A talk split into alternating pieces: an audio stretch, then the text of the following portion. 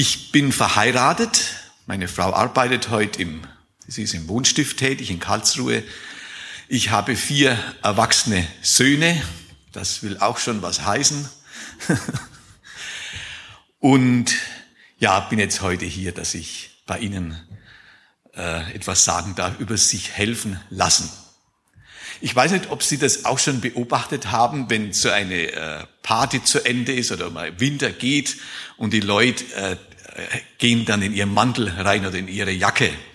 Und das ist manchmal so, wenn man dann hinkommt, ein bisschen so ein Schauspiel, die quälen sich dann rum, aber sie drehen sich trotzdem extra noch weg von einem.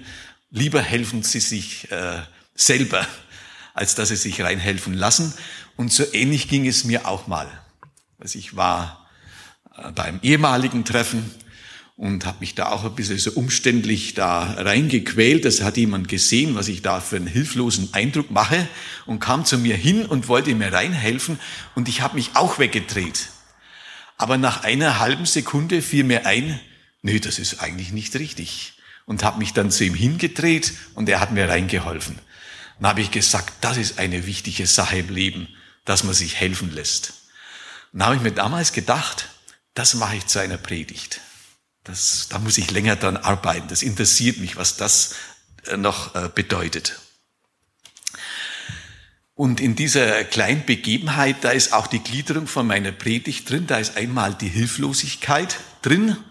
Da ist aber auch die Ablehnung von Hilfe drin und dann nachher das Annehmen von Hilfe. Genauso ist die Predigt dann aufgearbeitet. Aber das, was damals im Zeitraffer passiert ist innerhalb von ein paar Sekunden.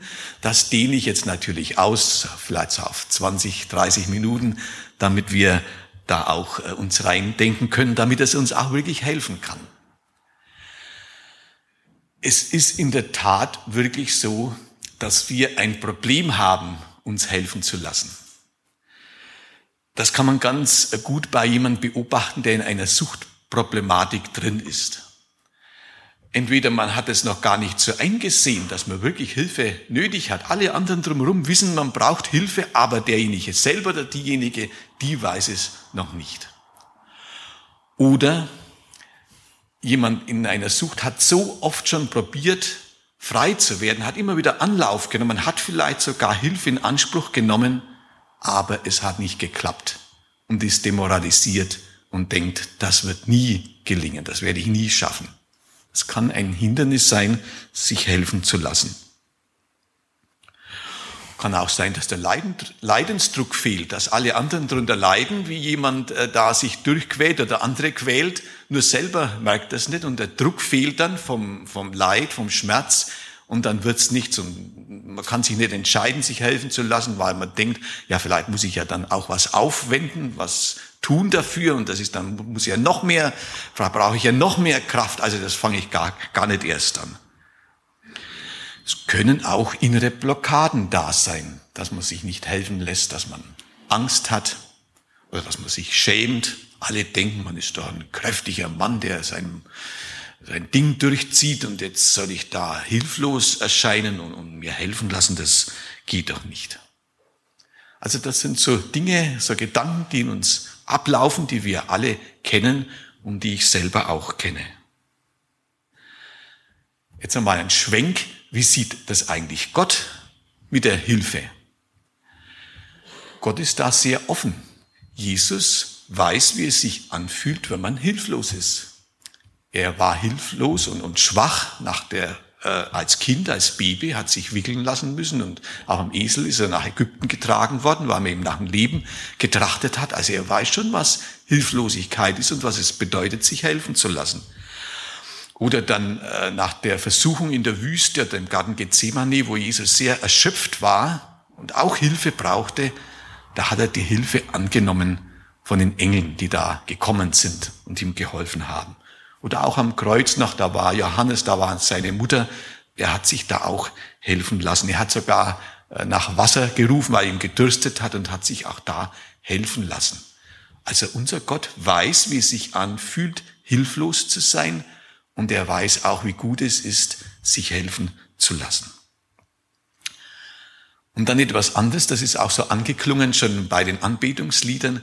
Gott hilft gerne So heißt es in Psalm 13, wo äh, der Psalmist sagt, mein Herz freut sich, dass du so gerne hilfst. Gott hilft gerne und wenn sich jemand so äh, engagiert hat für uns, dass er sogar seinen Sohn schickt und wenn der Sohn sogar bereit ist, auf diese Welt zu kommen und sich kreuzigen zu lassen, dann hat man schon sehr viel eingesetzt für diese Hilfe und dann ist die Hilfe, die wir jetzt noch nötig haben, das macht Gott einfach gerne. Er hilft uns gern. Und was noch gut ist bei Gott, er kann uns auch helfen. Gott hat die Möglichkeit, er hat die Kapazität, die Kraft, die Energie, uns zu helfen. Das ist auch ein Grund, äh, sich äh, helfen zu lassen oder auch für Gott selber ein Grund zu helfen. Und er will uns helfen, weil er uns lieb hat. Aber etwas Erstaunliches ist bei Gott, er muss uns nicht helfen. Das ist bei uns Menschen anders. Manche Menschen haben ja ein sogenanntes Helfersyndrom. Helfersyndrom heißt, ich helfe dem anderen Menschen, um meinen Selbstwert zu erhöhen, damit es mir gut geht, damit ich gut dastehe und damit ich kein schlechtes Gewissen habe oder damit ich Macht ausüben kann auf andere Menschen. Deswegen helfe ich ihnen. Und deswegen muss ich ihnen helfen, weil ja mein Selbstwert dauernd danach äh, fragt äh, und, und sich erhöhen will, muss ich helfen. Das ist bei Gott nicht der Fall. Er muss uns nicht helfen. Das heißt, er zwingt uns auch nicht seine Hilfe auf oder äh, dass wir, dass er uns äh, sagt, du musst dir aber helfen lassen. Das macht Gott nicht. Wenn er merkt, wir lassen uns nicht helfen, dann lässt er uns auch wieder eine Weile in Ruhe und lässt uns einfach so weitergehen. Soweit zu den einleitenden Gedanken noch ein geistliches Prinzip, das ich uns weitergeben wollte und das so durch die Predigt sich so durchzieht. Gott sieht unsere Hilfsbedürftigkeit, weil er allwissend und allgegenwärtig ist. Gott kann uns helfen, weil er allmächtig ist. Gott will uns helfen, weil er uns liebt. Und das Entscheidende, das liegt nun bei uns. Lassen wir uns helfen oder lassen wir uns nicht helfen? Und was könnten die Gründe sein, dass wir uns nicht helfen lassen? Also das ist unser Thema, sich helfen lassen, sich unterstützen lassen, sich beistehen lassen. Und ich gehe da so nach drei Schritten vor, wie ich schon gesagt habe. Einmal, dass man sich, dass wir uns hilflos fühlen, mal die Gefühle etwas angucken, beschreiben, dann die Hilfe ablehnen. Wie kommt es denn dazu, dass wir auf die Idee, dass die in uns drin ist, Hilfe abzulehnen? Ist doch eigentlich komisch. Aber dann auch wieder, und das ist ja auch schön, wir ringen uns durch oder wir sind so am Ende, dass wir uns auch wieder gerne helfen lassen. Nun, äh, mit dem hilflos fühlen, das ist äh, so, wenn wir uns nicht wirklich hilflos fühlen, dann lassen wir uns auch nicht gerne helfen. Also das, was sich bei uns in den Gefühlen abspielt, das bewegt uns auch. Darum heißt ja auch Emotion. Das Gefühl, das bewegt uns zu einem gewissen Verhalten. Und deswegen ist das eine Voraussetzung, dass wir uns äh, von jemandem unterstützen lassen, dass wir uns hilflos fühlen. Aber das Gefühl der Hilflosigkeit, der Ohnmacht ist nicht angenehm. Das verunsichert uns sehr stark und es ist auch demütigend. Man fühlt sich wirklich nicht gerne äh, hilflos. Und ich weiß von mir selber mal, ich äh, habe ein Erlebnis gehabt, da fühlte ich mich so hilflos, da kam ich dann nicht auf die Idee, das abzulehnen, weil das war so existenziell, dass ich da gar nicht um Hilfe gerufen habe. Und zwar in Grötzingen habe ich mit meiner Frau zusammen Brombeeren gepflückt und da waren ganz viele Brombeeren an einem Stück. Und die besten Brombeeren, die sind bekanntlich oben. Und dann habe ich mich so hochgearbeitet und plötzlich bin ich abgestürzt. Das war so eine alte Bunkeranlage vom Zweiten Weltkrieg. Das hat man auch von außen nicht gesehen. Und da war ein Schacht und in diesen Schacht bin ich reingeflogen. Bin aber in den Brombeeren hängen geblieben noch. Und da habe ich nicht lange überlegen müssen, was ich, äh, ob ich mir helfen lasse oder nicht, sondern haben ganz jämmerlich und kläglich gerufen, äh, dass meine Frau mich da rausholt. Ich habe mich schon im Geist als Skelett gesehen, dass man irgend, eines Tages mal findet, weil ich da äh, äh mich die Tiere schon abgefressen haben und, und nur noch ein Skelett übrig ist. Also da habe ich äh, wirklich dieses Gefühl gehabt und habe dann äh, gerufen bei diesem Absturz damals. Ein biblisches Beispiel haben wir auch. Ein Mann, der äh, sehr mächtig war, der auch intelligent war, der eine Karriere gemacht hat, der tüchtig war, der beste Voraussetzungen hatte, äh, groß herauszukommen, nämlich der Paulus. Der hatte äh, und auch sehr engagiert und eifrig war, ja geradezu fanatisch. Der hat ein, ein, sich einen Auftrag selber gegeben, nämlich, dass er die Christen verfolgt und nach Damaskus geht und äh, war richtig groß, hoch zu Ross da. Und mit einem Schlag ist das vorbei. Ein Licht geht, äh, blitzt da irgendwie auf und er fällt von dem Pferd runter und ist von einer Sekunde auf die andere völlig hilflos. Man muss ihn führen, er macht die Augen auf, er sieht nichts mehr. Man bringt ihn nach Damaskus rein, er isst nichts mehr, er trinkt nichts mehr, er ist am Ende. Er fühlt sich total hilflos. Und wenn man so einen Kontrast im Leben hat, also man an für sich eigentlich nicht viel Hilfe braucht, weil man sehr begabt ist und viel Kraft hat, dann ist der Absturz, ist die Hilflosigkeit, umso schlimmer empfindet man das umso mehr als jemand, der von Haus auf schon nicht so stark ist, der hat, ist da schon ganz anders gebaut.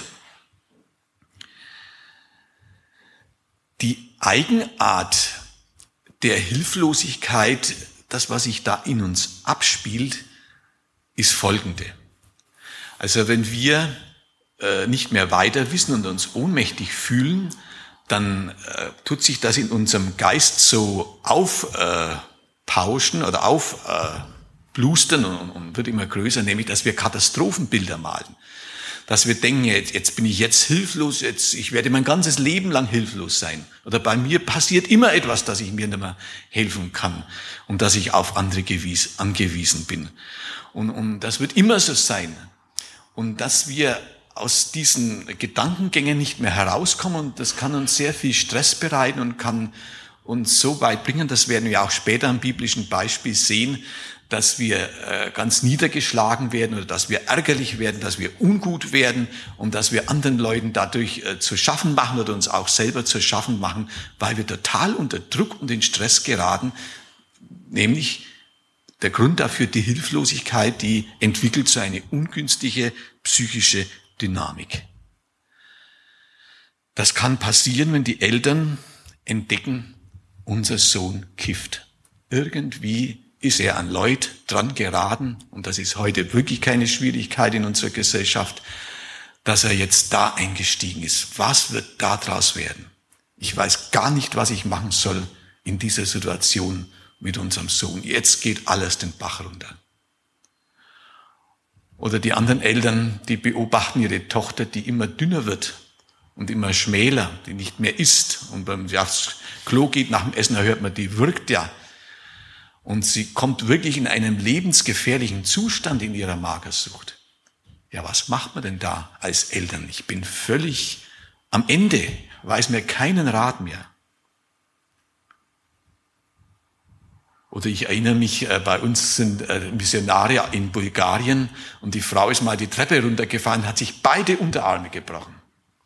Da ist man von einem Schlag auf den anderen ziemlich hilflos. Man kann nicht einmal mehr alleine aufs Klo gehen und wieder rausgehen.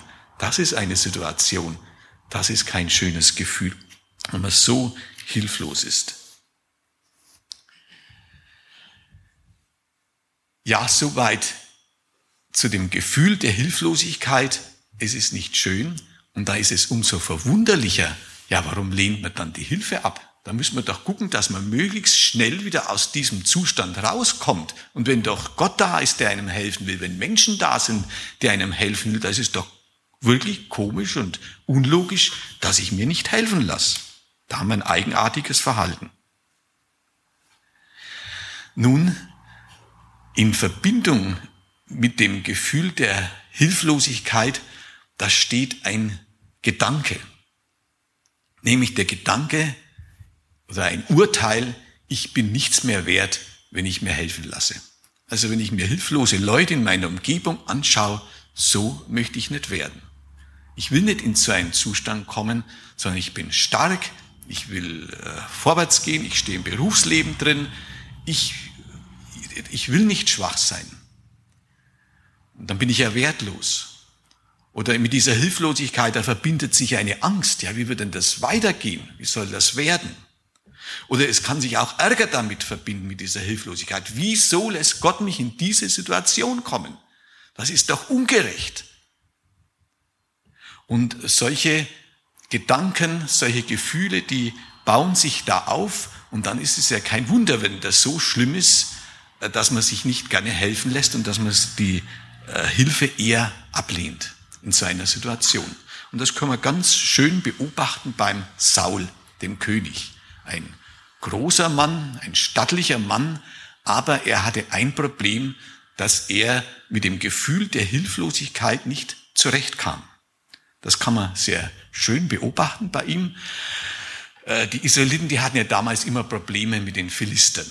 Ein Nachbarvolk und die waren zahlreich und die hatten einmal, da haben sie ganz viele Wagen gehabt, Kampfwagen, Gespanne und ein Haufen Leute, also wie Sand am Meer sind die äh, hingeströmt äh, zu den Israeliten, die sich irgendwo verschanzt hatten.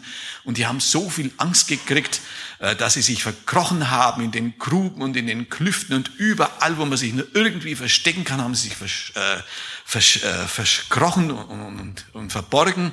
Und das ist auch zum, äh, an das Ohr vom Saul gelangt. Und ihn hat diese Angst auch erfasst. Er, über ihn ist auch dieses Gefühl der Hilflosigkeit gekommen. Aber er hat jetzt in dieser Situation so reagiert. Also helfen lasse ich mir nicht, weil ich bin ja stattlich, ich bin ja der König. Von mir wird erwartet, dass ich da was darstelle und dass ich die Leute da raushole aus ihrer Angst. Also mache ich Folgendes, ich bringe das Opfer, damit wenigstens was getan ist, damit äh, Aktivität sichtbar ist. Ich bringe das Opfer, das eigentlich der Samuel bringen wollte, das mache ich selber. Dann, dann rührt sich was, dann bewegt sich was. Und genau das war das Verkehrte. Das hat Gott äh, verboten und der Samuel hat ihn zur Rede gestellt, ja, und hat er irgendwelche Ausreden gehabt. Oder eine andere Situation, auch wieder mit den Philistern, hat er gemerkt, es, der Kampf wendet sich wieder zum Ungünstigen hin und die äh, Philister werden immer stärker.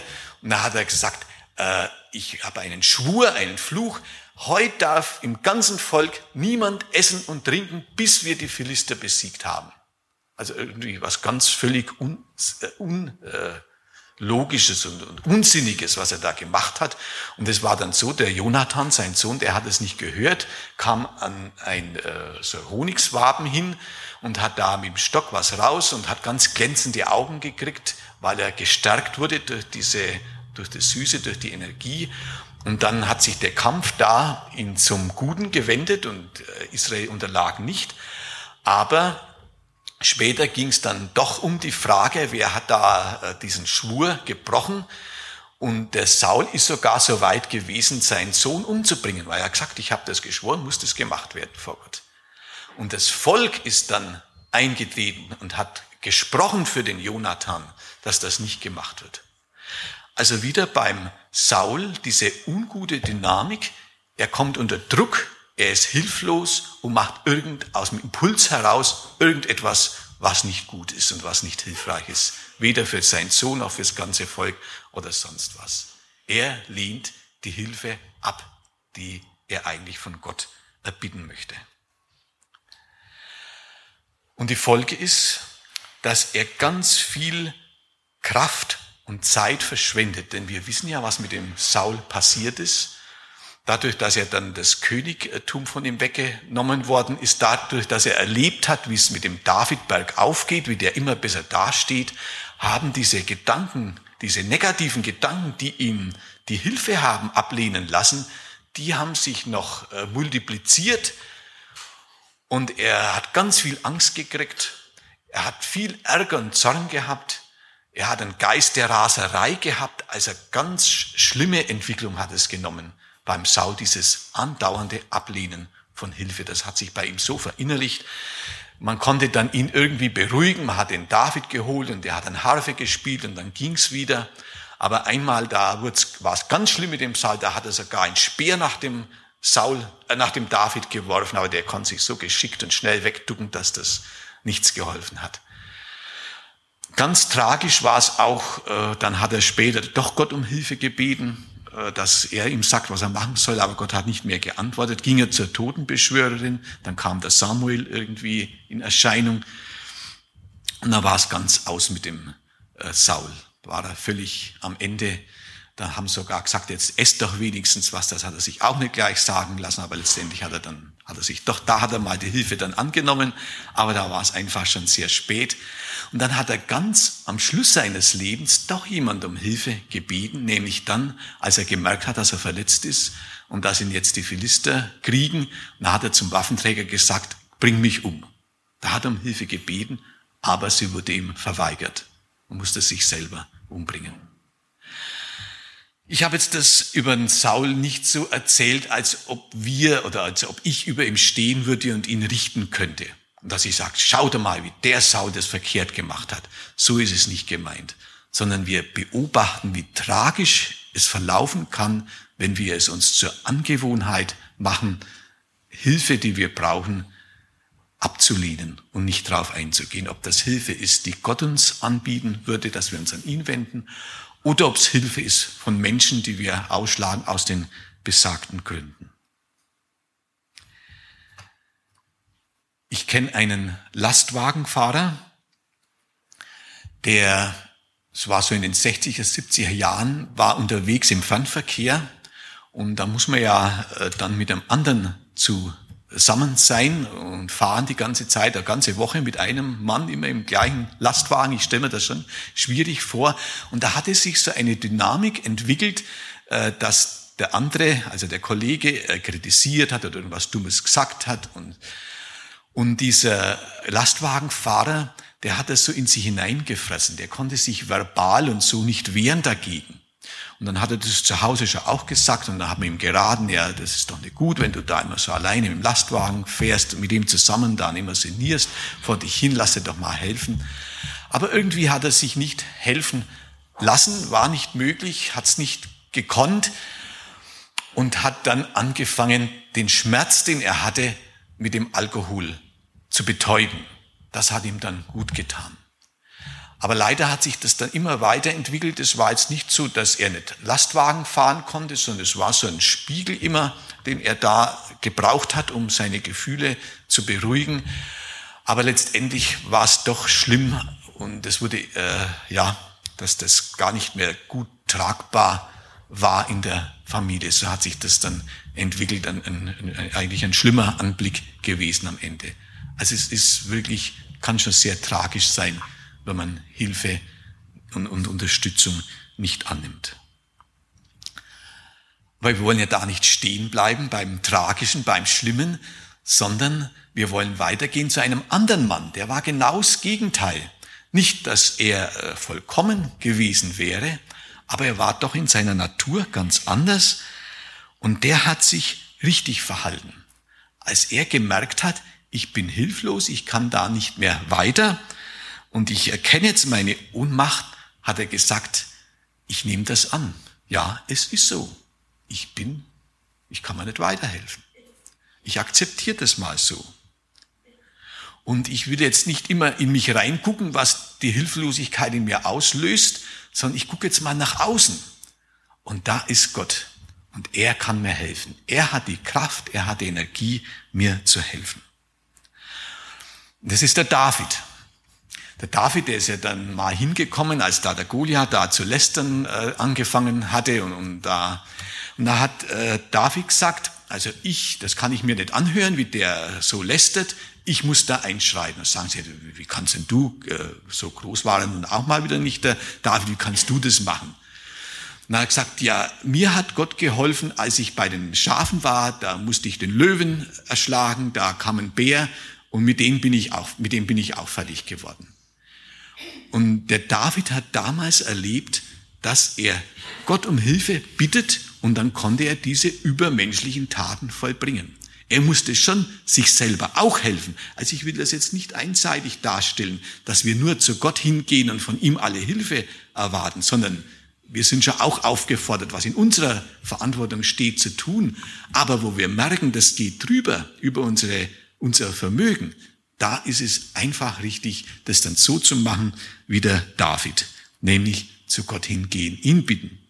So war es dann beim Goliath und in verschiedenen anderen Situationen oder auch als er vom Saul so verfolgt wurde, da war äh, David großmütig, weil er hat sich an das Erbarmen Gottes erinnert.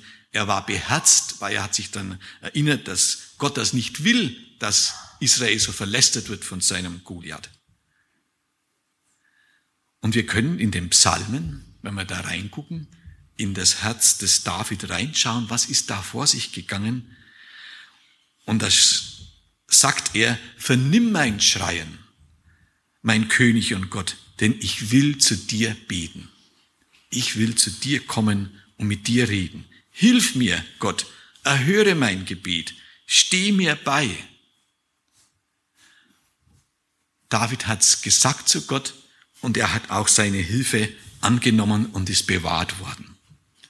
Und darum kann er später sagen, als er äh, da davongekommen ist, als, ein anderer König ihn äh, da umgebracht hätte beinahe, als ich den Herrn suchte, antwortete er mir und er rettete mich aus aller meiner Furcht. Ich habe sehr Angst gehabt. Ich habe mich total ohnmächtig gefühlt. Aber als ich den Herrn suchte, da antwortete er mich und er rettete mich. Und sein Urteil über Gott, über die Hilfe, schmecket und sehet, wie freundlich der Herr ist, wohl dem, der auf ihn trauert. Und das hat der David immer und immer wieder eingeübt. Hilflos gewesen, zu Gott gegangen, Hilfe bekommen. Immer wieder, immer wieder. Und drum konnte er das auch dann tun, als er etwas gemacht hat, was wirklich nicht gut war. Nämlich, als er äh, mit der schönen Bathseba äh, Ehe gebrochen hat und als er, und das ist ja wirklich äh, keine Ruhmestat, auch noch den Uriah hat umbringen lassen, so, äh, so eingefädelt. Irgendwie hat es gar nicht gleich gemerkt, dass er da so was Schlimmes äh, gemacht hat. Erst als der Nathan dann zu ihm kam und ihm das gesagt hat. Aber wenn wir das so lesen, dann merken wir, wie beim David direkt ein Schalter umgekippt wird und wie er erkennt, was er da getan hat, wie das dies, also das, das kann man nicht mehr gut machen. Das ist eine Schuld, die kann ich nicht selber tragen. Da bin ich völlig hilflos mit dem, was ich jetzt auf mich äh, gebracht habe und was ich da getan habe. Und auch da wieder, ich lese das vor aus dem Psalm 51, bittet er Gott sei mir gnädig nach deiner Güte und tilge meine Sünden nach deiner großen Barmherzigkeit. Schaffe in mir, Gott, ein reines Herz, verwirf mich nicht, erfreue mich wieder mit deiner Hilfe. Und in diesem Augenblick, da nimmt er das Erbarmen und die Vergebung Gottes an. Da sagt er, danke Herr, dass du mir vergibst. Danke Herr, dass du dich über mich erbarmst. Und dann sagt er voll Erleichterung und voll äh, Freude auch, wohl dem, dem die Übertretungen vergeben sind, dem die Sünde bedeckt ist, wohl dem Menschen, dem der Herr die Schuld nicht zurechnet.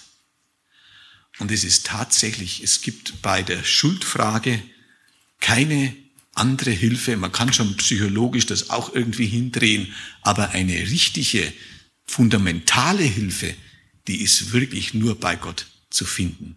Wenn es darum geht, dass ich etwas gemacht habe, ich schuldig geworden bin an anderen oder an anderen oder, an mir selber und ich kann das nicht mehr gut machen. Gott kann es tilgen. Gott kann es vergeben. Ich erzähle zu dem Annehmen äh, von der Hilfe eine äh, Begebenheit, die ich erlebt habe im Krankenhaus. Da war eine Frau, eine ältere Dame in einem Einzelzimmer und sie wusste, dass es ans Sterben geht. Das hat sie gespürt, der Körper hat es auch signalisiert.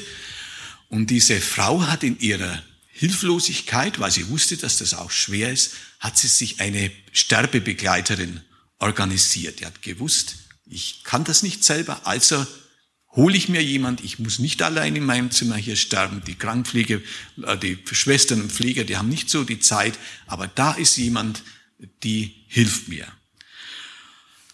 Sie hat also ihre Hilflosigkeit wahrgenommen angesichts des Sterbens und sie hat akzeptiert, dass das so ist und sie muss auch nicht irgendwie den Helden spielen, da auch, wenn sie stirbt, hat den Blick aber nicht nach innen gerichtet, sondern nach außen und hat sich eben diese Hilfe äh, kommen lassen hat einen Mitmenschen geholt. Das ist mir auch wichtig zu sagen. Es ist ja nicht immer nur Gott, der hilft, sondern Gott gebraucht ja Menschen, mit denen er hilft. Oder wir dürfen und müssen uns auch an die Menschen wenden.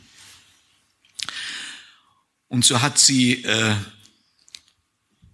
äh, diese Hilfe angenommen und das Ergebnis davon war, dass man in dieses Zimmer gerne reingegangen ist. Normalerweise ist es so, wenn jemand stirbt und, niemand ist da und, und, der Mensch quält sich so, dann ist das, berührt das auch die Pflegepersonen unangenehm. Da hilft auch die berufliche Professionalität, die Professionalität und die Routine auch nicht drüber hinweg. Das ist schwer. Aber zu dieser Frau ist man gerne reingegangen. Man hat ihr angesehen, wie sie sich freut, dass sie bald in der Heimat ist, dass sie zu Hause ist. Das war entspannend und irgendwo so, dass ich mich heute noch dran erinnern kann. Und so hat es auch David erlebt. Ich lese da jetzt nur den Vers äh, dazu äh, vor, der da kommt, dass der David sich auch so positiv entwickeln dürfte und Freundschaften aufbauen konnte und Mut und gelassen hatte, auch in schwierigen Situationen. David, er wusste einfach, herzlich lieb habe ich dich, Herr, meine Stärke, Du bist meine Stärke, du bist meine Kraft. Ha, mein Fels, meine Burg, mein Erretter, mein Gott, mein Hort, auf den ich traue, mein Schild und Berg meines Heils und mein Schutz. Also ein Gott, der einen so hilft, da kann man sich ja nur gut fühlen, da kann man sich ja nur wohl fühlen, auch wenn äh, die Not groß ist. Und das ist auch das, was dann so übrig bleibt, wie ein Mensch sich entwickelt, wenn er sich immer wieder hat äh, helfen lassen oder unterstützen lassen. Ein Bewusstsein der Geborgenheit. Ich komme zum Schluss. Wir haben drei Aspekte angeschaut, äh, bei dem sich helfen lassen. Einmal die Hilflosigkeit fühlen. Das ist Voraussetzung dafür, dass wir überhaupt uns helfen lassen können. Dann die paradoxe Situation, dass wir uns manchmal nicht helfen lassen, weil irgendwas in uns vor sich geht, was das uns daran verhindert, aber dann doch die Freiheit, die Hilfe anzunehmen von Gott. Und so bitte ich Sie oder ermutige ich Sie, dass Sie sich unterstützen lassen, wenn vielleicht ein Unfall das ganze Leben verändert hat oder wenn sie die Folge eines Unfalls tragen. Dass sie sich auch unterstützen lassen, wenn sie vor einer schweren Entscheidung stehen, wo man nicht weiß, soll ich so machen, soll ich es anders machen, irgendwie ist immer schlecht, gibt es da doch eine Entscheidung, die richtig ist.